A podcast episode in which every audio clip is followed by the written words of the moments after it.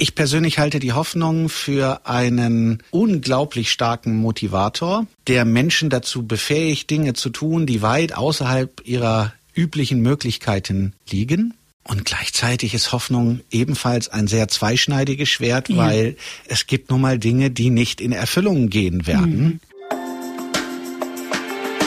Get Happy. Der Achtsamkeitspodcast von Antenne Bayern. Und hier ist Kati Kleff. Herzlich willkommen und einen schönen Freitag, ihr Lieben. Es ist die letzte Ausgabe im November. Das heißt, es geht in kleinen Schritten Richtung Vorweihnachtszeit.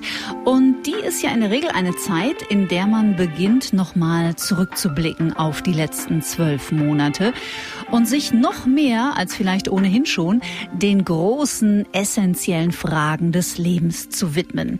Hörerinnen und Hörer dieses Podcasts, die tauchen eh gern tief, aber vielleicht können wir ja auch euch nochmal ein paar ganz neue Perspektiven eröffnen. Ich hoffe es natürlich.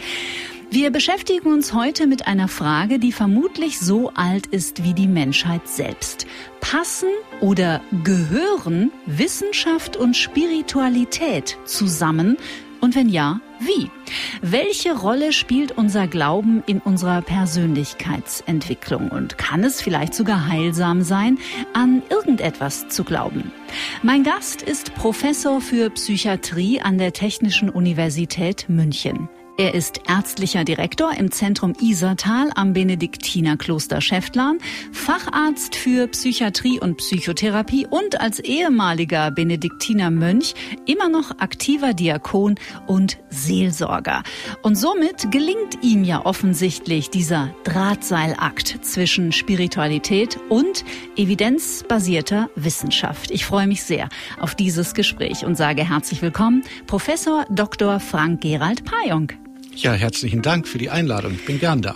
Ich freue mich sehr, weil das ist ein super spannendes Thema. Aufgrund allein Ihrer Biografie, in die wir jetzt in der Anmoderation nur kurz eingetaucht sind, sind es nicht eigentlich zwei Bereiche, die unbedingt zusammengehören? Ich würde sagen, ja, für mich auf jeden Fall.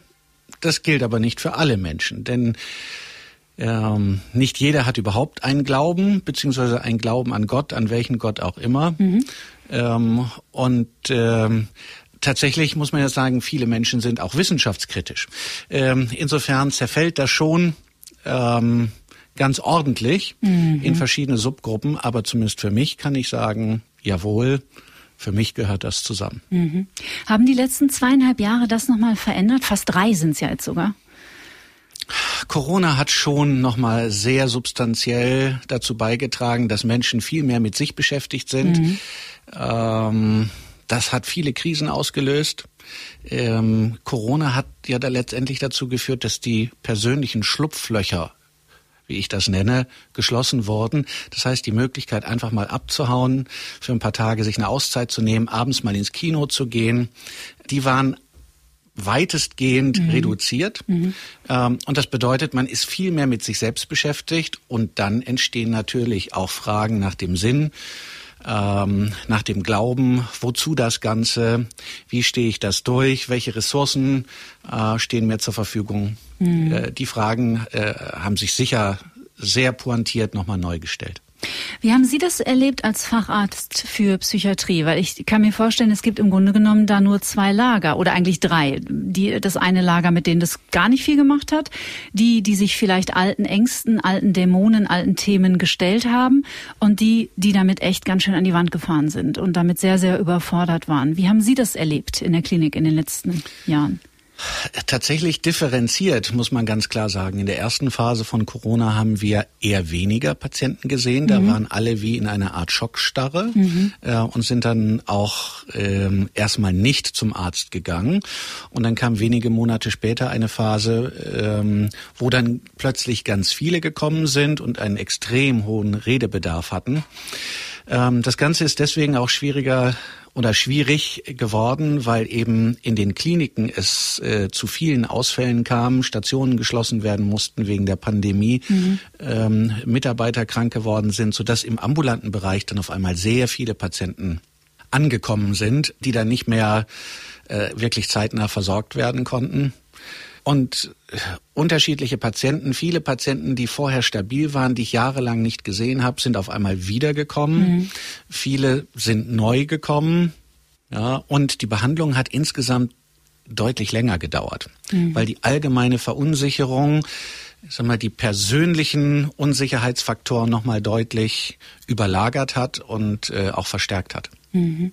Das ist interessant, weil im Frühjahr diesen Jahres war Dr. Jan Dreher mein Gast, der eine Psychiatrie in Krefeld leitet und der hat eins zu eins das Gleiche geschildert. Mhm. Dass so am Anfang hätte man darauf gewartet, boah, jetzt kommt der große Schwung und dann passierte monatelang nichts. Mhm. Und dann mit so ein bisschen Zeitverzögerung kamen die Patientinnen und Patienten häufig auch mit den Themen tatsächlich Alkohol. Das muss dort lange ein Thema gewesen sein. Genau. Und wenn wir jetzt zum Beispiel die Wissenschaft schon mit mhm. einführen. Ich habe noch eine äh, kleine Arbeitsgruppe und wir publizieren gerade ähm, Beiträge dazu, wie sich die psychiatrische Notfallversorgung durch den Notarzt und Rettungsdienst in der Corona-Pandemie verändert hat. Und da kann man eben sehr deutlich sehen, dass die Fallzahlen deutlich einbrechen, jeweils zu den beiden Lockdowns. Mhm. Und danach aber sofort wieder das Ausgangsniveau erreichen. Ähm, und da gibt's viele Gründe, die äh, dazu führen können, dass es genauso gekommen ist. Aber das ist etwas, was offensichtlich nicht nur in Deutschland, sondern international ganz ähnlich gesehen wird. Mhm. Hochinteressant und sicherlich auch ein Thema, das uns noch viele Jahre beschäftigen wird. Bestimmt. Auch so was die Folgen angeht. Professor Payong, Sie haben eine unglaublich spannende Biografie, wie ich finde. Und Vielleicht so zum Einstieg haben Sie Lust, uns mal so ein bisschen mitzunehmen in Ihren Alltag. Sie waren selber Mönch und leben tatsächlich heute noch als Diakon im Kloster Schäftlarn. Gleichzeitig sind Sie Psychiater, Psychotherapeut. Wie darf ich mir Ihren Tag denn vorstellen und hat er auch 24 Stunden oder sind es mehr? Das werde ich immer wieder gefragt, aber tatsächlich auch meine Uhrzeit hat äh, oder mein, mein Zifferblatt hat 24 Stunden. Ich bin eben, ich sag mal, von Montag bis Freitag in der Regel von 8 bis 18 Uhr als Arzt und Therapeut tätig, leite eine Einrichtung. Mhm. Wenn es irgendwie geht, nehme ich äh, an diesen Tagen am Programm im Kloster teil, was aber nicht sehr oft ist. Mhm. Am Wochenende bin ich dann im Kloster, nehme an den Gottesdiensten teil ähm, und habe dann meine Verpflichtungen auch im Haus. Das heißt, als Arzt für äh, kranke Mitbrüder oder ich helfe im Refektorium, also im Speisesaal ein bisschen mit oder in der Sakristei ähm, oder bin in Gottesdiensten tätig, predige ab und zu Hochzeiten, Taufen, mhm. Beerdigungen, die noch dazukommen. Ja.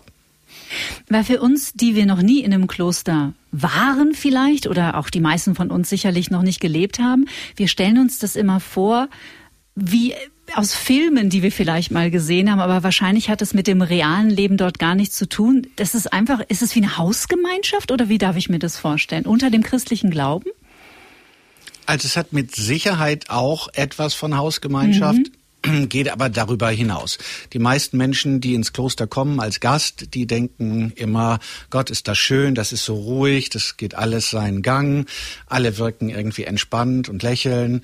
Ähm, tatsächlich ist meine Erfahrung über ja jetzt viele Jahrzehnte, die ich äh, in Klöstern lebe, ähm, dass ein Kloster ein Brennglas der Wirklichkeit ist. Das heißt, es gibt alles da, was es auch außerhalb des Klosters gibt, Spannend. im Guten wie im Schlechten. Mhm aber eben sehr komprimiert, sehr fokussiert, fast schon wie unter einem Brennglas.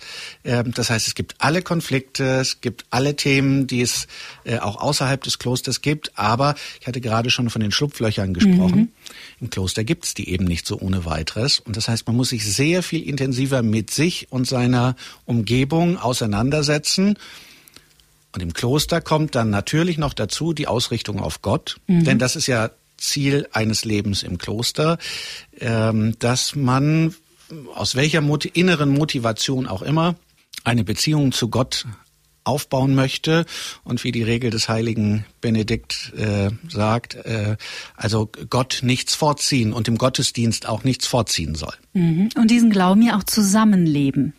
Und im Glauben zusammenleben. Genau. Mhm. Aber nicht? Also das ist, äh, wenn man in ein Kloster eintritt, bekommt man seinen Platz und dieser Platz bleibt unveränderlich, sowohl im Chorgestühl, also in der Kirche, äh, als zum Beispiel auch im Speisesaal. Man sitzt immer neben demselben Menschen. Und das heißt, man kennt sich dann, gerade wenn man, wenn man sechs bis sieben Mal am Tag betet und noch äh, zwei bis dreimal gemeinsam isst, kennt man sich dann schon ziemlich in und auswendig und man weiß genau, wie der andere geschlafen hat oder wie es dem gerade geht und ob der Lust hat zu sprechen oder nicht.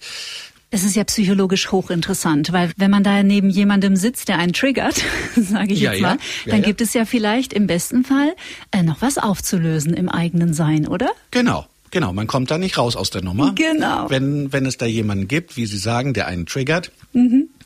Kann man schauen, ob man es mit ihm besprechen kann. Und wenn das eben nicht geht, muss man es eben mit sich ausmachen mhm. und klären. Also sehr viel weltlicher eigentlich, als wir, die wir nicht im Kloster gelebt haben, uns das vorstellen. Ich weiß gar nicht, ob es weltlicher ist. Es ist einfach menschlicher. Mhm. Wäre das für eine Option für Sie, irgendwann nicht mehr im Kloster zu leben? Oder sind Sie da, fühlen sich da pudelwohl?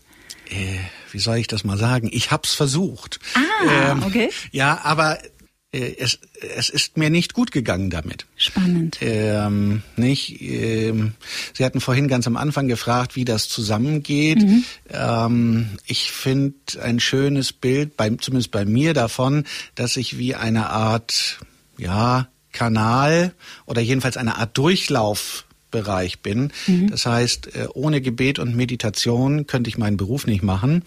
Nur mit Gebet und Meditation würde aber auch was fehlen. Also ich brauche einen Input, den ich im Kloster und durch das Beten und durch die Meditation bekomme.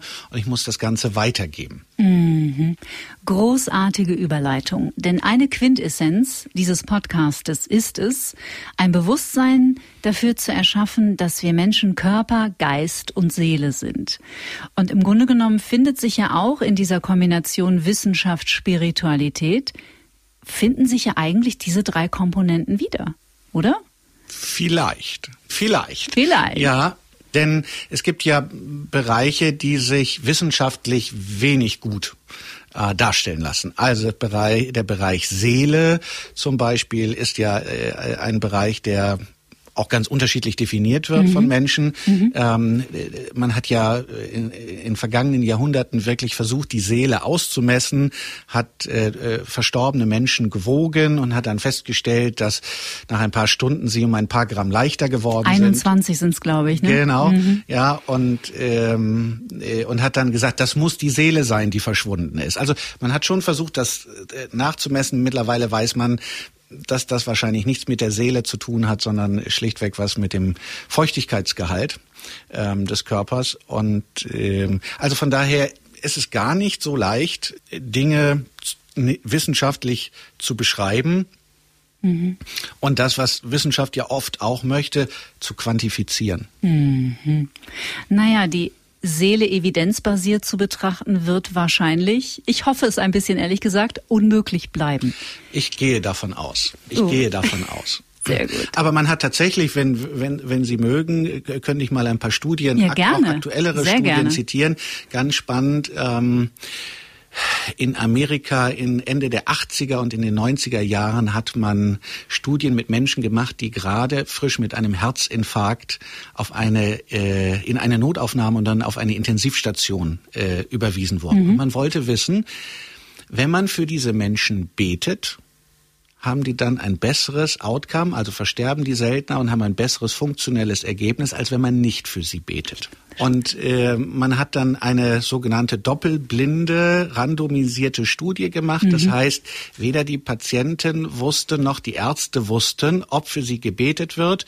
Man hat dann in einem Kloster angerufen, nach einem Zufallsprinzip und hat äh, gesagt, bitte beten für einen Mann, 54 Jahre, mit Herzinfarkt und hat dann äh, äh, am Ende geschaut, hat das Gebet ein Ergebnis. Und tatsächlich, ja, in der Gruppe, in der für Menschen gebetet wurde, gab es signifikant weniger Todesfälle und ein besseres funktionelles Ergebnis. Sensationell. Ja. Und jetzt kommt das Aber. Mhm.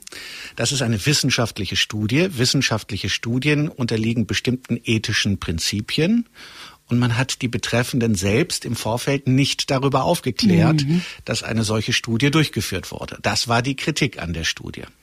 Daraufhin wurde die Studie wiederholt, diesmal mit drei Armen, nämlich eine Gruppe von Patienten, die wusste, dass für sie gebetet wird, mhm. eine, Patient, eine Gruppe von Patienten, die wusste, dass für sie nicht gebetet wird und eine Gruppe von Patienten, die nicht wusste, ob für sie gebetet wird oder nicht. Mhm. Und was war jetzt das Ergebnis? Was denken Sie? Was hat oder äh, hat es da Unterschiede zwischen den Gruppen gegeben? Ich weiß es nicht. Ich glaube nicht. Doch, es hat einen Unterschied gegeben. Tatsächlich ist in der Studie rausgekommen, dass die Menschen, die wussten, dass für sie gebetet wird, das schlechteste Behandlungsergebnis hatten. Ach nein.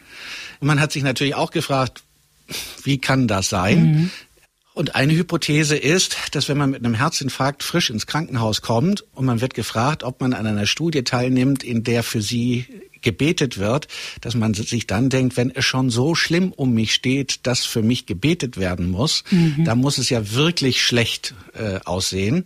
Und dass dieses Gefühl dann so viel Stress gemacht hat, dass, äh, dass dieses Mehr an Stresshormonen dann die, die, die Pumpfunktion und die Durchblutung des Herzens weiter verschlechtert hat. Unglaublich. Und während ich Ihnen zuhöre, fällt mir ein, wo ich von dieser Studie gehört habe. Ich war nämlich in diesem Jahr im August in Basel und habe dort einen Workshop besucht von Dr. Joe Dispenza der sich ja sehr viel mit Neurowissenschaft, Neuroplastizität, den Auswirkungen von Meditation auf unseren Körper, auf unseren Organismus, ähm, wie sich das auswirkt. Und der hat diese Studie zitiert. Tatsächlich. Und ich frage mich, hat die Meditation das Gebet vielleicht ein bisschen abgelöst? Oder ist es die moderne Form für Menschen, eine alltagstauglichere Form für Menschen von Gebet geworden? Hm. Also Meditation ist eine sehr, sehr alte Form des Gebets, mhm. ähm, die es auch schon in einem westlichen Kulturkreis seit, weiß nicht, tausenden Jahren. Genau, also gibt, ja. jedenfalls sehr, sehr lange schon gibt. Ja. Und Meditation und Gebet sind ja zunächst mal auch keine feststehenden Begriffe, die eine Technik meinen, sondern äh, beim Gebet gibt es unterschiedliche Formen und auch bei der Meditation gibt es unterschiedliche Formen. Mhm. Ähm, Meditation klingt jetzt ein bisschen hipper, würde ich mal sagen, mhm. ein bisschen schulenübergreifender vielleicht auch, hat so ein bisschen einen fernöstlichen Touch. Aber tatsächlich muss man sagen, bestimmte Formen des Gebets und bestimmte Formen der Meditation sind völlig deckungsgleich. Mhm. Ich habe mich mit Pater Anselm Grün darüber mal unterhalten vor zwei Jahren. Mit, da habe ich mit dem die Weihnachtsfolge gemacht. Und ähm, er hatte auch differenziert, also für ihn ist die Meditation eher in Stille mit sich gehen und das Gebet eher in Kommunikation mit Gott zu gehen. Ja, kann man so sehen, aber äh, also Meditation ist in der Tat eher etwas Stilles, mhm. ähm, zumindest so im klassischen herkömmlichen Sinn. Wenn man überlegt, wie zum Beispiel im Islam die Sufi meditieren, dann tun die das oft mit Musik. Mhm. Ja, ist trotzdem eine sehr innerliche Angelegenheit, aber deswegen nicht notwendigerweise still. Also es wird still nach innen, kann aber still nach außen sein. Also ich glaube, da gibt es ähm, vielfältige Möglichkeiten. Und Gebet ist sicherlich nach unserem Verständnis die Ausrichtung auf ein höheres Wesen, also auf Gott oder wie immer die, die entsprechende Religion das nennen will. Mhm. Äh, bei der Meditation ist das nicht zwangsläufig so. Spiritualität und Religion, sind das für Sie zwei unterschiedliche Dinge? Wissenschaftlich ja. Mhm. Und für Sie ja. persönlich? Äh, für mich persönlich kann ich das eine nur schwer vom anderen trennen, mhm. weil es im Erleben letztendlich das Gleiche bedeutet. Nicht also Religiosität hat was mit Religion zu tun. Das heißt, ich glaube an eine bestimmte Form. Ich identifiziere mich mit einer in Deutschland in der Regel mit einer bestimmten Kirche mhm. oder Religionsgemeinschaft und äh, Spiritualität ist sicherlich eher ein eher allgemeineres Gefühl, des sich eingebunden Wissen, eingebunden sein Wissens ähm, in einen höheren Zusammenhang. Mhm. Ähm, wo, wohingegen eben Religion eben äh, doch eine, in der Regel eine bestimmte äh, Glaubensgemeinschaft meint. Mhm. Weil man hat so das Gefühl, in den Zeiten, in denen wir leben, zumindest ist das meine Beobachtung, aber ich lebe natürlich auch wie alle anderen nur in meiner Blase und da ist Spiritualität ein großer, großer Teil, gehört für mich unbedingt dazu, auch zu meiner Heilungsgeschichte. Und mein Eindruck ist es doch, dass sich immer mehr Menschen der Spiritualität zuwenden, aber von den Religionen eher abwenden. Ich glaube, das ist auch so. Das ist also auch mein Eindruck und ich glaube, die Zahlen sprechen auch mhm. dafür. Nicht? Also das Wissen darum, dass ich nicht allein auf der Welt bin und mhm. dass ich eingebunden bin in einen höheren Sinnzusammenhang, der aus welchen Gründen auch immer nun mal festgelegt hat, dass ich geboren worden bin und dass ich sterben werde und dass auf dem Weg dazwischen mir viele Dinge geschehen, ähm, die, die, ich nicht verstehen kann. Ähm, nicht, ich glaube, diese Erkenntnis betrifft fast alle Menschen. Mhm. Und das lässt sich ganz, ganz leicht in eine spirituelle Gesamtverfassung einbinden. Mhm. Äh, Religiosität ist eben deutlich festgelegter. Mhm. Es gibt einen Katechismus für die Christen. Ähm, da steht genau drin, an was man glaubt, wie man glaubt, weshalb man anders nicht glauben sollte, welche Gebote und Verbote es gibt. Ähm, das ist eben deutlich festgelegter. Bräuchten wir da ein Update? Um Menschen wieder mehr zu begeistern für Kirche, für Religion? Ach, ich meine nein. Mhm. Ja, ich glaube, es ist einfach viel schwerer für Menschen zu sehen, äh, was, was dann zum Beispiel passiert, äh, wenn, wenn Kirche versagt. Mhm. Also zum Beispiel eben ich scheue mich immer vor dem Wort Skandal, ähm, aber dass eben doch so viele Menschen ähm, sexuell oder auch spirituell missbraucht worden sind von, von Geistlichen, mhm. das ist natürlich verheerend. Ähm, und dann geht sicherlich als nächstes um die Frage, wie geht Kirche damit um? Äh, formell, aber auch ähm, also in Form von zum Beispiel Entschädigungen oder aber natürlich auch mit der Ernsthaftigkeit des Bemühens um Umkehr und um, um persönliche Begegnungen von Menschen, die schwer verletzt worden sind. Und wenn das nicht gut gelingt, ja, dann werden sich auch viele Menschen äh, zumindest von der Kirche abwenden. Vielleicht nicht notwendigerweise von der Religion, aber das wird dann immer schwerer auch für den Einzelnen zu differenzieren. Ist das jetzt so eine Abwehr, äh, Abkehr von der Kirche? Ist es Abkehr von Religion, mhm. ähm, von einem bestimmten Glauben? Ähm, das wird dann ja wirklich schwer. Aber das ist sehr interessant, was Sie gerade gesagt haben, weil das war mir bisher nicht bewusst. Es gibt schon einen Unterschied zwischen Religion und Kirche. Ja, aber sicher. Welchen? Natürlich. Für Sie? Naja, die, die Religion ist die Ausrichtung auf Gott. Also Christentum im Grunde Christentum. genommen. Also mhm. nehmen wir mal das Beispiel Christentum. Mhm. Religion, Christentum beinhaltet ähm, die, die Ausrichtung auf Gott, den Vater und den Sohn und den Heiligen Geist.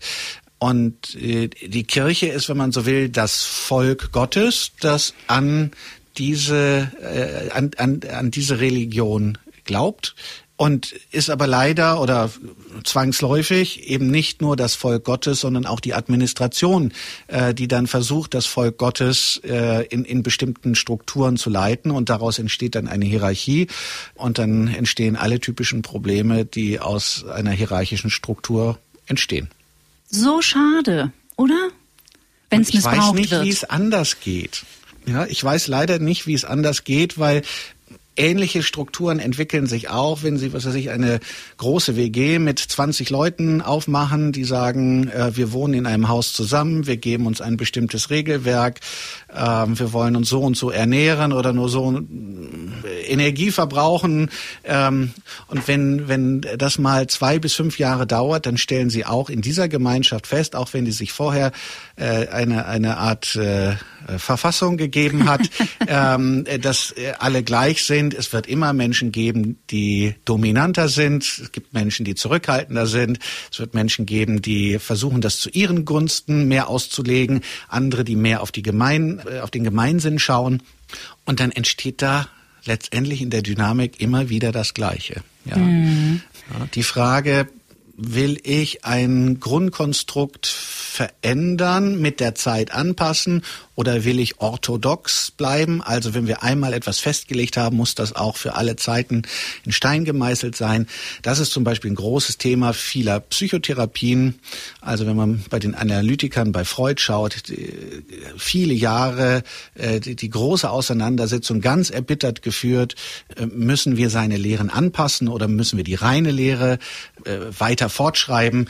Andere Schulen, Viktor Frankl, die äh, Logotherapie. Nach der Sie ja auch arbeiten, genau, ne? nach der Viktor äh, Frankl Methode. Also auch da, wenn man mal ganz ehrlich ist, äh, es gibt in Deutschland und internationale mehrere Fachgesellschaften, und äh, die sind sich alles andere als einig, äh, weil eben nicht klar ist, wollen wir das nach der orthodoxen Schule mhm.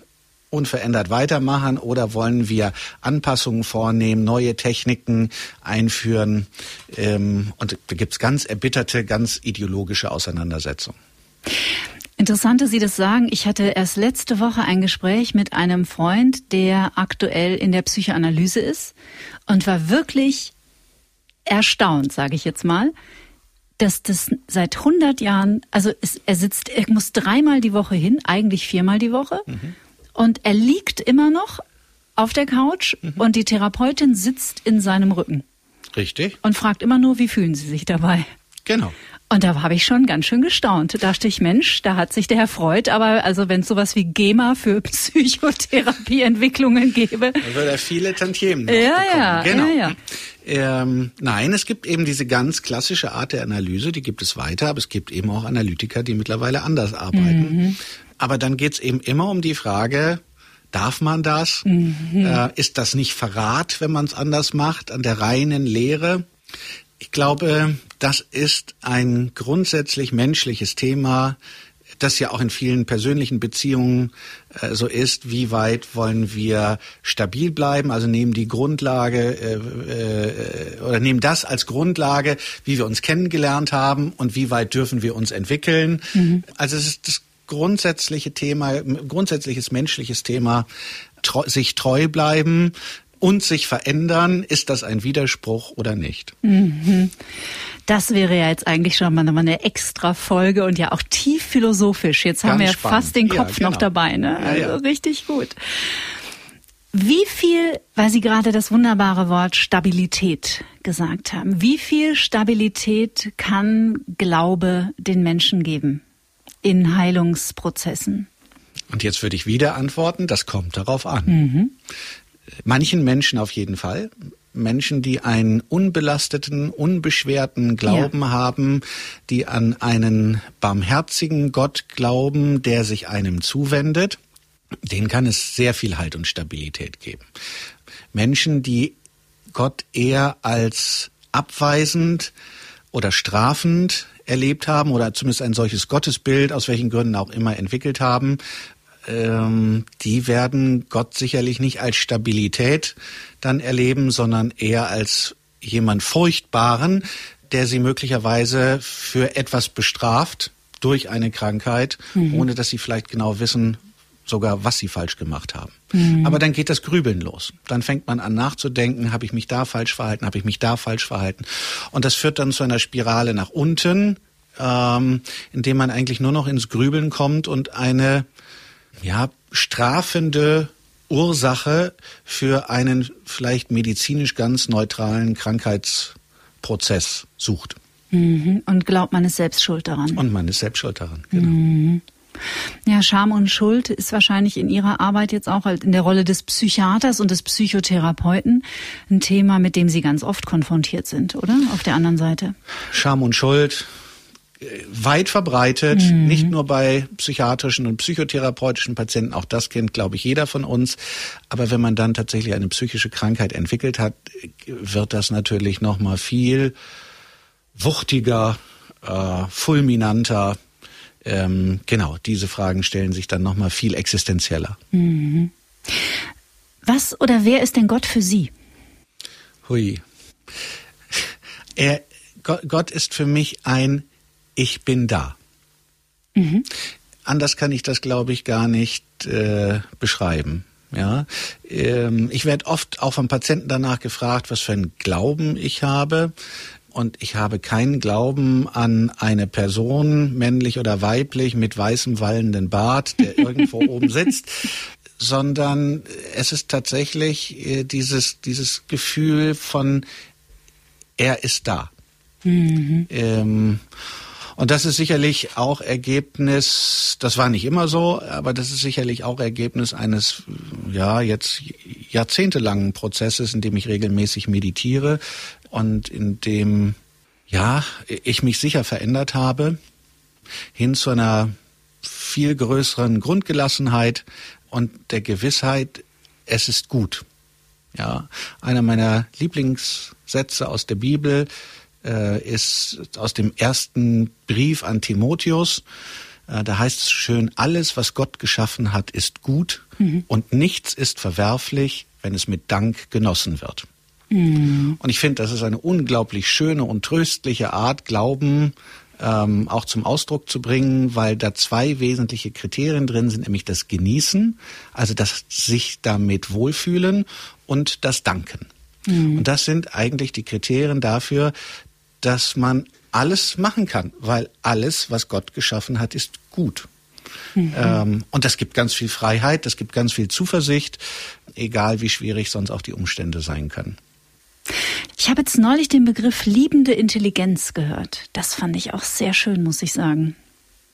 Ich frage mich manchmal, ob wir ein neues Wort für Gott brauchen. Ob Gott nicht überstrapaziert ist in der, in dem, was die Menschen mit dem Begriff verbinden.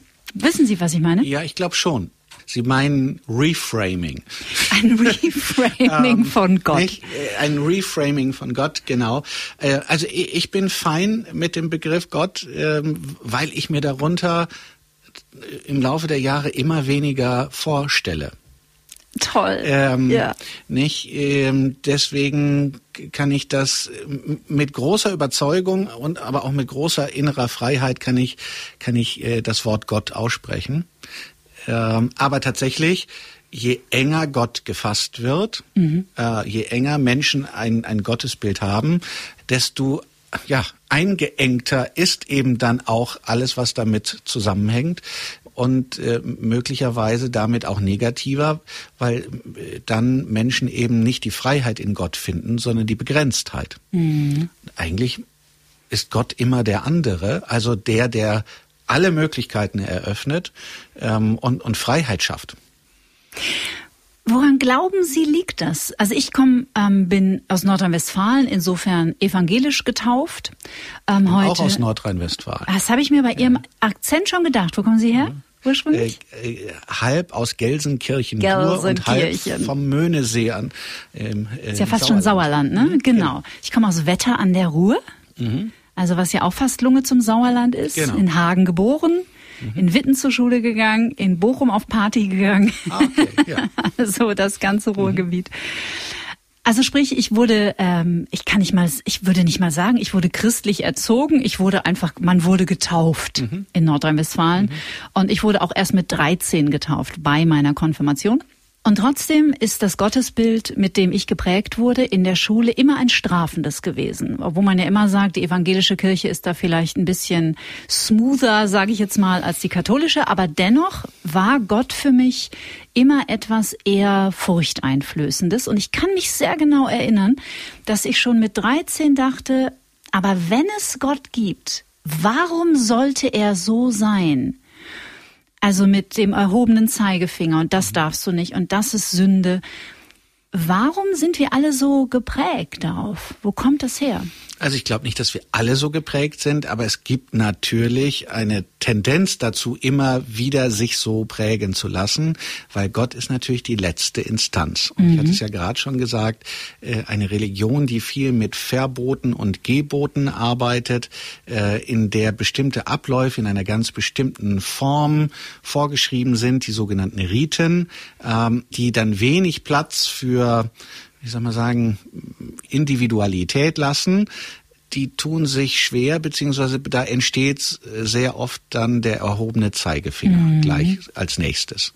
Ähm, und ich würde jetzt mal sagen, es Kindererziehung hat ja auch was damit zu tun, dass man sagt, das darfst du nicht. Mhm. Ja, und wenn man dann äh, sich dann gleich möglicherweise auf den lieben Gott beruft, der dann sieht, wenn du unartig bist, dann gibt es nichts zu Weihnachten oder zu Nikolaus oder wie auch immer, ja, dann hat man ja schon Gott gleich mit dem äh, elterlich erhobenen Zeigefinger ausgestattet. Oh, interessant. Und das bleibt dann unter Umständen haften. Mhm. Und dann braucht es nur noch ein paar Dinge, die gar nicht äh, in, in der Verantwortung weder des Kindes noch der, der, der Erwachsenen liegen. Einfach Zufälle im Leben. Jetzt kann man natürlich auch wieder fragen, was ist Zufall? Albert Schweitzer hat dazu gesagt, der Zufall ist das Pseudonym, das der liebe Gott wählt, wenn er inkognito bleiben will. ähm, nicht, aber Zufälle, die eben das Leben verändern, äh, ein Herausreißen aus dem Bestehenden, wenn das dann gleich sozusagen mit der Strafe assoziiert wird für Fehlverhalten, äh, und das ist zumindest für Kinder ganz naheliegend, dann hat man relativ schnell das Bild eines strafenden Gottes geprägt. Mhm. Was so schade ist, weil es ja Gott auch so limitiert, ne?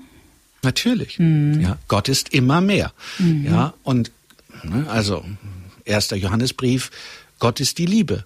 Das fällt natürlich ganz schwer zu glauben, wenn man selbst eine ganz schwere Zeit durchmacht, wenn man etwas verliert, was einem sehr, sehr am Herzen liegt, ein Menschen, ein Haustier, eine Arbeitsstelle, äh, seine Heimat.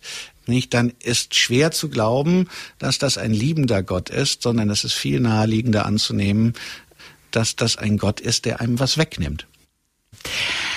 In dieser neuen oder in dieser aktuellen spirituellen Bewegung, die sich da gerade auf die Reise macht, wird häufig der Begriff Universum benutzt. Und ich frage mich, ist es nicht das Gleiche? Tja, was soll ich jetzt dazu sagen? Ähm, was Sie denken, frei also, von der genau, Leber weg. Genau, frei von der Leber weg. Ich kann damit nichts anfangen, mhm. tatsächlich. Ich weiß nicht genau, was mit Universum gemeint ist. Ähm, und ich, äh, ich stelle fest, dass es viele neue spirituelle Bewegungen gibt, ähm, die sich sowohl von Religion entfernen als auch sogar viel strenger wieder der Religion zuwenden. Das heißt, neue spirituelle Bewegungen, die sich, ich sag mal, von Religion entfernt. Ich muss gestehen, ich weiß es nicht, ja. Ich, ich lebe in einem, also ich glaube, ich bin ein offener Mensch und interessiere mich für vieles, aber mein Tagesrhythmus ist relativ klar geprägt. Das heißt, ich bin froh, dass es so ist, wie es ist. Ich fühle mich damit ganz wohl. Ich versuche nicht alles zu verstehen, mhm. Äh, was es da sonst noch an, an neuen Entwicklungen gibt. Also ich interessiere mich dafür, aber ich kann nicht alles wirklich nachvollziehen. Mhm. Deswegen kann ich Ihnen jetzt nicht sagen, was genau mit Universum gemeint ist. Das ist total nett, weil ich mich natürlich auch auf unser Gespräch vorbereitet habe, über Sie gelesen habe, mir auch Videos angeschaut habe von Ihnen. Und was ich unglaublich schätze und auch sehr nachahmenswert finde, dass sie sich trauen zu sagen, ich weiß es nicht. Und ich glaube, dass wir Menschen uns manchmal einen großen Gefallen tun würden, ich, wenn wir viel das, öfter sagen ja, würden, ja, genau. ich weiß es nicht. Ich weiß es nicht. Genau. Ich finde, das, das ist eine der Dinge, die ich im Laufe des Lebens tatsächlich gelernt ja, habe, dass ich äh, einfach frei sagen kann, ich weiß es nicht. Oder ich habe darauf keine Antwort mhm. oder ich kann das nicht erklären. Ja, äh, anstatt zu versuchen, irgendetwas hinterherzurennen, irgendetwas zu konstruieren. Mhm. Ähm, Und das ist wunderbar, weil es öffnet so. Ja. Ne? Ja, ich bin ganz bei Ihnen. Ja. Es öffnet den, den Geist und die Möglichkeiten ja auch. Und es bedeutet ja auch gleichzeitig, aber vielleicht lerne ich es eines Tages, vielleicht aber auch nicht. Es ist beides okay. Es ist beides okay, mhm. genau, ja. ja. Und ich, ne, also Sie haben in der Anmoderation gesagt und später glaube ich auch nochmal, dass ich ja eine ganz spannende Biografie habe äh, und ob mein Tag noch 24 Stunden hat. Nee, also ich selbst selbst mit der Vielfältigkeit, die die mein Leben ausmacht, ähm, weiß ich trotzdem nicht alles und mhm. ähm, das ist auch gut so. Mhm. Ich würde so gerne mit Ihnen über das Thema Spiritual Bypassing sprechen. Das ist so ein bisschen so ein spirituelles Vorbeilaufen und beschreibt im Grunde genommen diesen Prozess, anstatt sich in der wir sind ja auf der psychologischen Ebene. Anstatt sich auf dieser Seelenebene wirklich in die Heilung zu begeben und sich vielleicht wirklich mit seinen Ängsten auseinanderzusetzen, sich Unterstützung zu holen, sich ins Yoga zu flüchten oder in die Meditation zu flüchten oder in den Schamanismus nur zu flüchten. Ich finde, das sind alles tolle Tools. Mhm. Aber ich glaube halt, wir sind so wahnsinnig komplex und vielschichtig, dass es eben immer nur ein Puzzleteil ist. Würde ich ganz genauso sehen. Mhm. Ich halte das für wichtig, sowas zu machen. Ich halte es ebenfalls für wichtig, sich mit sich auseinanderzusetzen, aber sich darauf eben auch nicht zu verhärten. Mhm. Ähm, man kann durch, äh, durch grüblerisches Nachdenken viel größeren Schaden ähm, als äh, nehmen als äh, durch regelmäßige Yoga-Übungen, mhm. ähm, sondern es geht, glaube ich, um das richtige Verhältnis zwischen fokussieren und dann auch wieder abgeben, zwischen äh, sich beschäftigen und loslassen. Ich glaube, das entspricht eher dem Wachstum, dem psychischen Wachstum oder dem Wachstum des Menschen allgemein. Fokussieren und dann auch wieder defokussieren. Äh, mhm. Äh, untersuchen und loslassen. Ich glaube, das ist genau der Wechsel, der am Ende vielen Menschen deutlich mehr hilft, als wenn sie sich sehr einseitig nur mit einer Technik äh, beschäftigen. Mehr und Elastizität. Mehr Elastizität, genau. Nicht? Also es geht nicht darum, etwas aufzugeben in der Behandlung, eine Verhaltensweise, sondern viel häufiger geht es darum, ähm, Verhaltensweisen zu ergänzen oder mögliche Verhaltensweisen hinzuzunehmen, um flexibler ähm, auf Konflikte oder Krisen reagieren zu können. Mhm. Was halten Sie denn vom Prinzip Hoffnung? Wenn ich das jetzt noch wüsste.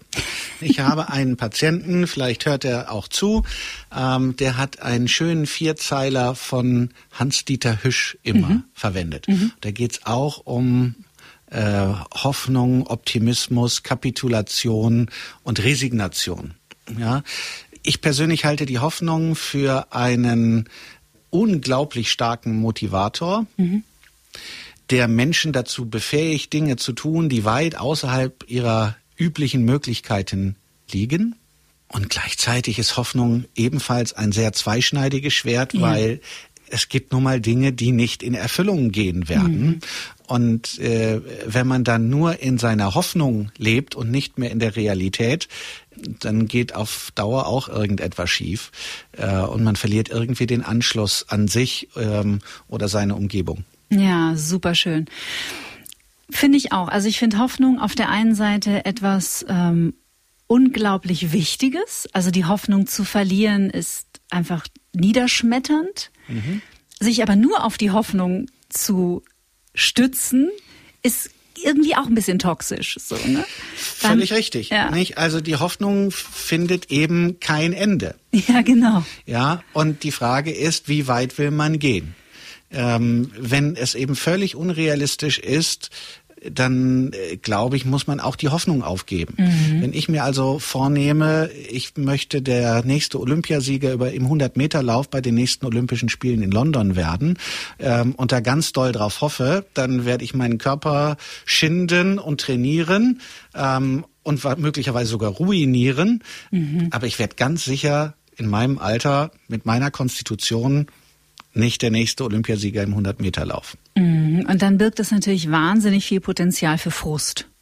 Ja, nicht nur für Frust, sie investieren ja die Energie in etwas, was zum Scheitern verurteilt mhm. ist. Mhm. Ähm, man darf zwar darauf hoffen, aber ähm, äh, sie verbringen sehr viel Zeit, wann sind die nächsten in zwei Jahren mhm. oder sowas, nicht äh, verbringen sie mit etwas, was sie ihrem Ziel oder ihrer Hoffnung, äh, also was sie da nicht hinbringen wird.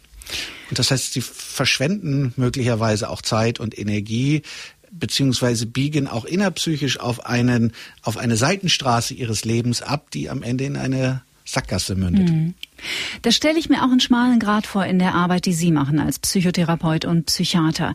Da diesen Drahtseilakt äh, nicht nur zwischen Spiritualität und Wissenschaft, sondern auch zwischen Realismus, Optimismus und Hoffnung sind ja richtig. drei sensible, de, sensible Player auf dem, auf dem Spielfeld. Genau, oder? völlig richtig. Ja. ja. Ähm, und äh, tatsächlich ist ja eine der, wie ich finde, unglaublich hilfreichen äh, Techniken ähm, in der Psychotherapie, die, die sind die Techniken, in denen man Akzeptanz lernt. Ja. Indem man wirklich radikal dazu kommt und sagt, so ist die Situation, so bin ich. Mhm. Das mag ich nicht gut finden, ähm, aber so bin ich wirklich und alles andere ist dann eben auch nicht möglich. Mhm. außerhalb meiner Möglichkeiten. Ich kann mich zwar wahnsinnig anstrengen und ich werde vielleicht auch ein bisschen was erreichen. Ähm, dennoch ist es, äh, ist es für mich nicht möglich, das so gut zu können, wie ich das vielleicht möchte. Mhm. Ähm, ich erlebe das an mir selbst. Ähm, ich habe wie viele andere Menschen auch eine Teilleistungsschwäche. Das heißt, äh, bei mir äußert sich das so, ähm, dass ich eine leichte Koordinationsstörung habe. Mhm. Also ich könnte niemals Schlagzeug spielen, weil ich nur einen Rhythmus kann. Ich kann nicht mit rechts und links in unterschiedlicher Art und Weise ähm, die, die Trommel mhm. äh, äh, bedienen.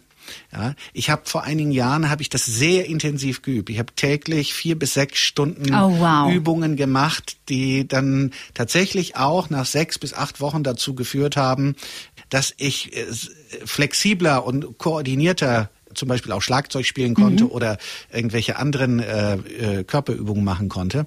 Und dann habe ich es eben sechs bis acht Wochen wieder nicht gemacht und der ganze Effekt äh, war dahin. Mhm. Ähm, und auch das können wir neurobiologisch mittlerweile nachweisen, wenn sie tatsächlich üben, können sich in ihrem Gehirn die spezifischen Zentren vergrößern, äh, mit denen sie das genau, äh, also äh, wo genau diese Übung sozusagen im, im Gehirn durchgeführt wird. Mhm. Und sie werden dann besser.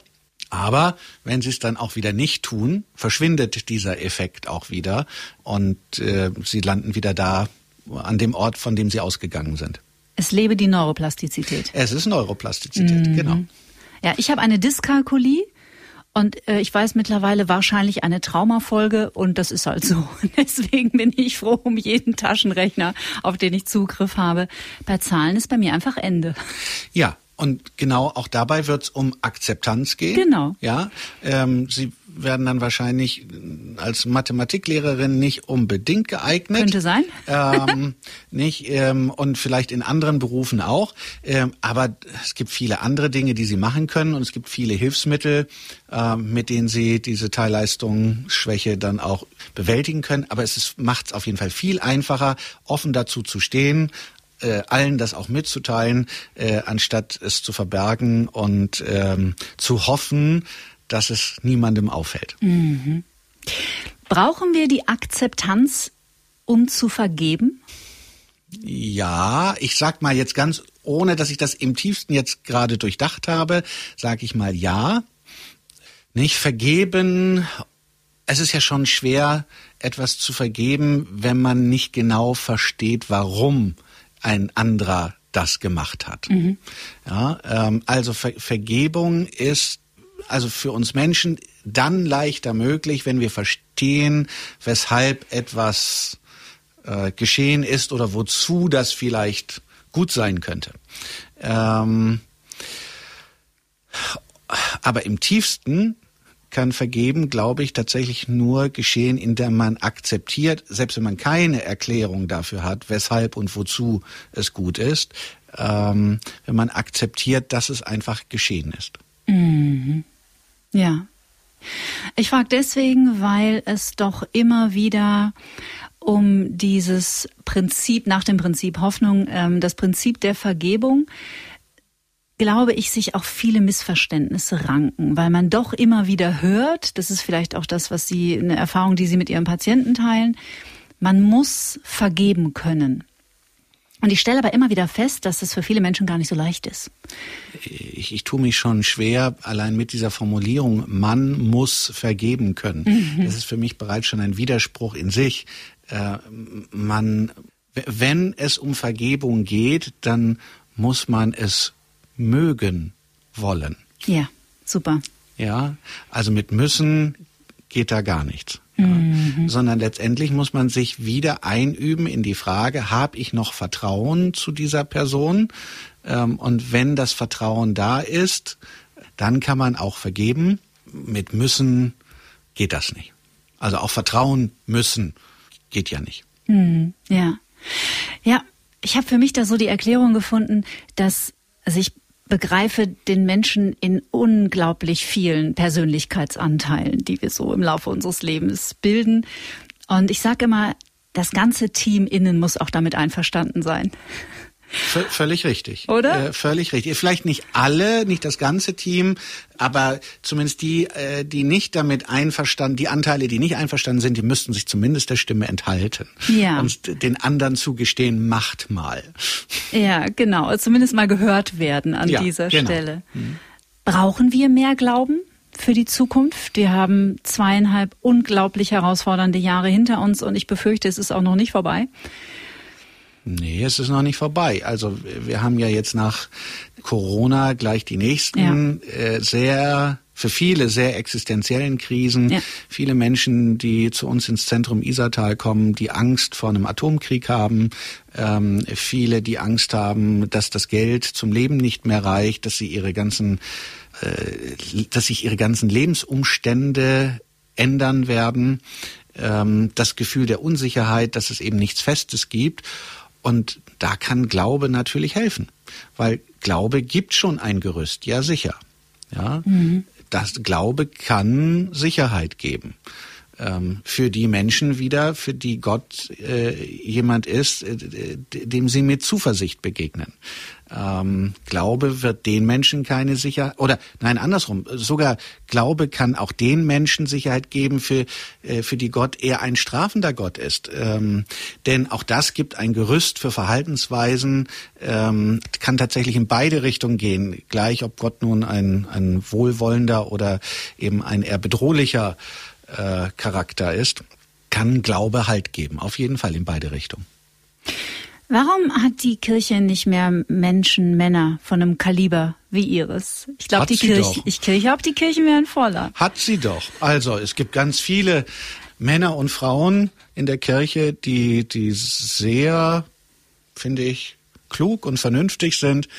Ähm, aber Kirche ist eben wie alles andere auch ein, ein Zusammenschluss von Menschen mit unterschiedlichsten Fähigkeiten. Und ja auch eine Institution, ne? Und im Grunde genommen ja auch wie eine Art Unternehmen.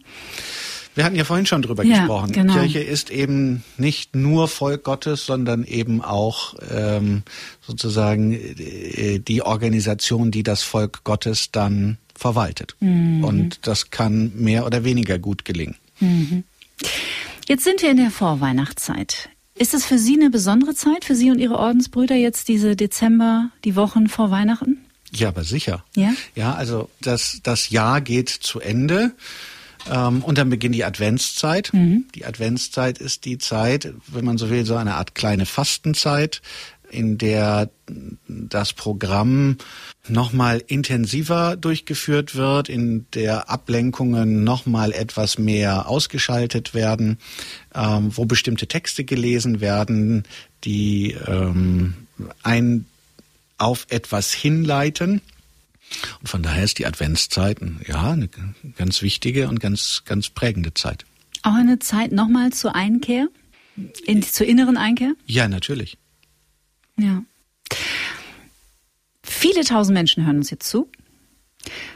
Und ich würde mich total freuen, wenn Sie in Ihren Worten eine Botschaft vielleicht hätten, die Sie glauben, die auch im Sinne Gottes ist. Oder was möchten Sie den Menschen über Gott sagen, was sie vielleicht noch nicht wissen? Oder was sie finden, was die Welt über Gott auch wissen sollte? Tatsächlich tue ich mich mit dieser Anfrage wieder mal ganz schwer. ja, weil ich nicht der Meinung bin, dass ich weiß, was Gott will. Ähm, ich Sie sind schlau. fühle mich auch nicht in der Lage, Gottes Willen zu erklären. Ich kann allenfalls mutmaßen, ich kann ableiten aus dem, was ich weiß, äh, was in den Quellen steht, wie es andere erfahren haben. Ähm, nicht, für mich ist Gott ein Gott der Zuversicht, ein Gott der Liebe. Ähm, ich bin überzeugt, dass er es für uns so gemeint hat, wie es äh, in einem Evangelium steht, dass wir das Leben in Fülle haben sollen. Ähm, das bedeutet für mich und für mein Leben, dass ich in aller Regel, auch nicht jeden Tag, aber in aller Regel mich freue auf das, was geschieht. Ja, dass ich keine Angst davor habe, dass ich in der Regel immer erstmal staunend und offen äh, in, in eine Situation hineingehe, so wie ich auch heute hier in dieses Gespräch hineingegangen bin. Und dann wird es schon gut werden. Mhm. Ja, und mit gut meine ich nicht, dass am Ende alle begeistert sind, sondern dass ich dazu stehen kann, ähm, wie ich das gemacht habe und, und, und das vertreten kann. Und dann würde ich zum Schluss noch den Psychiater fragen, ob er für unsere Hörerinnen und Hörer eine Alltagsübung hat, die vielleicht mehr Zuversicht im Alltag verankern kann. Tatsächlich fällt mir jetzt spontan etwas Hurra. ein. Ja, ich habe am vergangenen Samstag mal wieder Fernsehen geschaut. Mhm. Und ich habe dabei ein Märchen gesehen, in dem der einer der, äh, der, der Schauspieler also ständig ein freundliches, lächelndes Gesicht gemacht hat und ich habe versucht nachzumachen, wie das geht. Und tatsächlich, ja, wenn man den Mund spitzt und einen dann ganz besonders äh, intensiv anguckt, fängt man an zu lachen. Mhm. Ähm, und diese Fähigkeit, etwas zu tun, was einem zum Lachen bringt, ähm, das ist äh, vielfältig schon beschrieben. Da, da haben sich schon andere drüber äh, ausgelassen. Da gibt es auch schöne Videos, wie man zum, wie, wie man dahin kommt, dass man lachen muss. Mhm. Und das ist gerade eine Übung, die ich in den letzten Tagen häufiger praktiziere und jedes Mal dann wieder grinsen muss über mich selbst, äh, dass es auch tatsächlich funktioniert. Und äh, das verschafft mir ähm, jetzt in diesen Tagen eine, eine herrliche Leichtigkeit. Wunderbar. Es gibt keine bessere Form, mit dem Leben fertig zu werden, als mit Liebe und Humor, habe ich mal gehört. Ungefähr so, genau, Oder? würde ich zustimmen. Es war ein wunderbarer Besuch. Ich bedanke mich von Herzen, Professor Dr. Frank Gerald Pajong, und wünsche Ihnen natürlich eine friedvolle und aber auch erholsame Vorweihnachtszeit und jetzt einfach fünf Wochen, vier Wochen vorher schon mal schöne Weihnachten. Danke, dass ja, Sie da vielen waren. Vielen Dank. Gesegneten Advent und dann eben auch alles Gute zum Jahreswechsel. Dankeschön.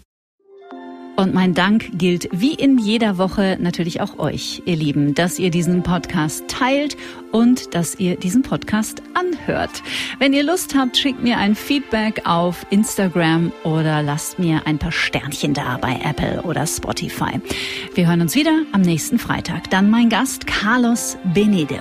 Der ehemalige Münchner Hauptkommissar wird zweimal an einen Tatort gerufen, an dem der Vater die Mutter ermordet hat. Jeweils bleibt ein kleiner Junge zurück. Carlos Benede adoptiert beide Kinder und arbeitet damit vermutlich auch seine eigene Adoptionsgeschichte auf. Heute ist er kein Polizist mehr, sondern er kümmert sich um Jugendliche, die ansonsten durch unser System fallen würden, weil sie als schwer erziehbar gelten. Mit ihm spreche ich über Nächstenliebe. Also, wir hören uns wieder nächsten Freitag. Bleibt bis dahin wie immer gesund, bleibt zuversichtlich und stets neugierig. Tschüss. Get Happy der Achtsamkeitspodcast von Antenne Bayern.